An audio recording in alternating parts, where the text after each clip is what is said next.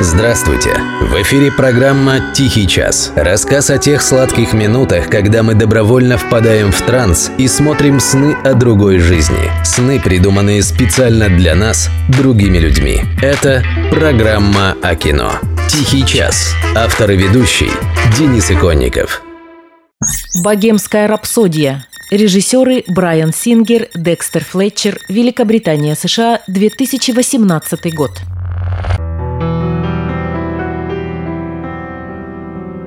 5 сентября английский музыкант Фредди Меркьюри мог бы отметить юбилей – 75 лет. Как мы знаем, этого не случилось. Он ушел из жизни 30 лет назад, в возрасте 45. По молодому куражу Меркьюри говорил, что не хочет жить долго, не хочет быть старым. Музыкальные издания любили цитировать его фразу «Когда тебе 70, это скучно». Конечно, мы не можем знать, что он думал о таких своих высказываниях, реально оказавшись лицом к лицу со смертью от СПИДа в полумраке своего лондонского дома. И представить себе этого человека 75-летним лично я тоже не могу. Слишком много энергии в нем было. Потеряв в силу возраста способность превращать эту энергию в движение, не знаю, что бы он сделал. Да и что гадать. Зато я вижу, как процветает бизнес, торговая марка, в которую превратился Фредди Меркьюри после смерти. Не имею ничего против бизнеса, но вот способы его ведения иногда вызывают у меня смешанные чувства. Особенно смешанные чувства вызвал у меня знаменитый фильм «Богемская рапсодия».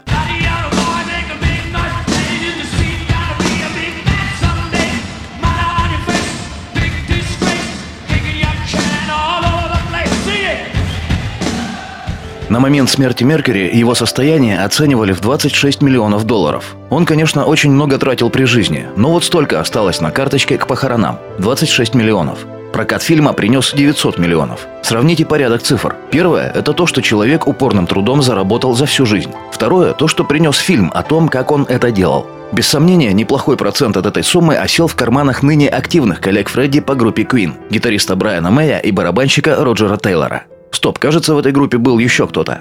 Да, точно, был еще бас-гитарист Джон Дикон. Он, конечно, тоже не остался без процента со сборов. Но для него это чисто пассивный доход. Дикон давно отошел от дел. Он как-то слишком уж серьезно отнесся к заверениям участников группы о том, что после смерти лидера продолжать это дело бессмысленно. А вот два его товарища, не прошло и 15 лет, уже весело чесали по мировым гастролям с проектом под названием Queen и Пол Роджерс.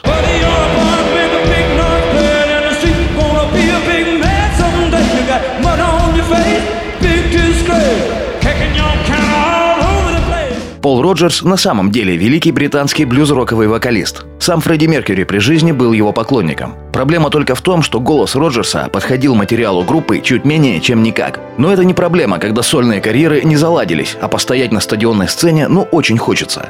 Но это были еще цветочки. Самая мякотка пошла, когда Мэй и Тейлор начали выступать с Адамом Ламбертом, финалистом шоу «Американский идол». Тут уже самые заядлые Роджерса-ненавистники закричали «Верните Пола!». Но нет, балаган под названием Queen и Адам Ламберт работает вот уже 10 лет. Новых записей не делают, нового материала не пишут, окучивают старое, проверенное. Kicking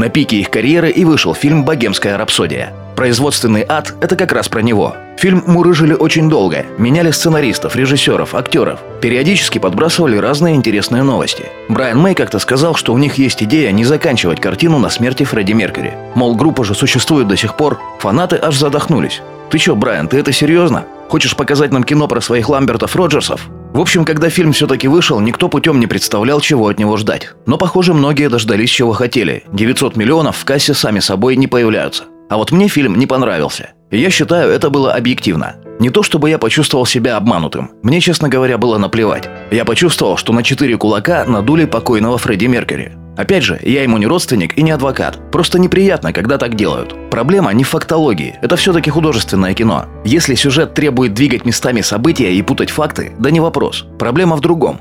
Это вот как знаете, худшим, что случилось в жизни Пола Маккартни, было убийство Джона Леннона. Тот моментально обрел статус легенды и небожителя. А Полу пришлось на протяжении многих лет доказывать, что он тоже там был, он тоже все это делал, он тоже Битлз.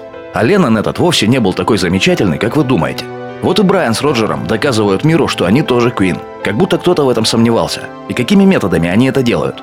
В реале Фредди Меркьюри был довольно крутого нрава парнем, и ни одно решение в группе не принималось без его одобрения. В фильме он какой-то плакса. которого чуть ли не подобрали на помойке, отмыли, почистили и сделали одолжение, приняв на работу вокалистом. А когда ему случится накосячить, его выставляют в коридор. Иди посиди там, пока мы думаем, что с тобой делать. В жизни на такое предложение Меркьюри ответил бы разве что ударом в челюсть. Разряд по боксу у него был. Нет, дяденьки, такой подход унижает только вас. Я не фанат, но и мне хотелось бы, чтобы через 30 лет после смерти одного из величайших рок-музыкантов о нем судили не по таким вот фильмам. Лучше всего просто по музыке. Она умеет сама говорить за себя.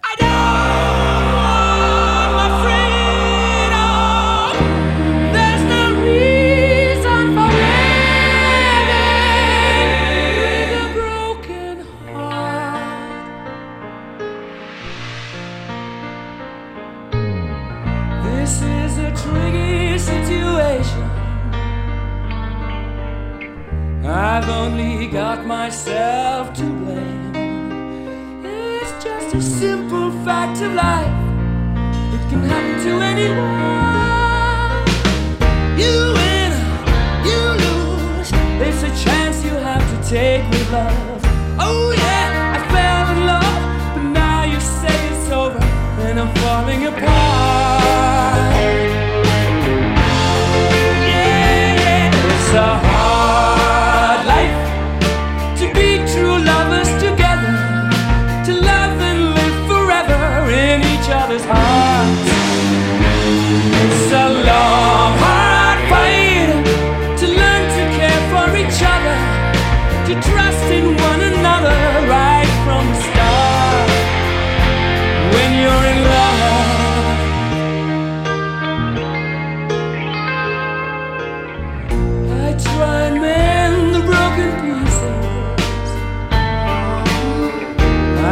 Try to fight back the tears.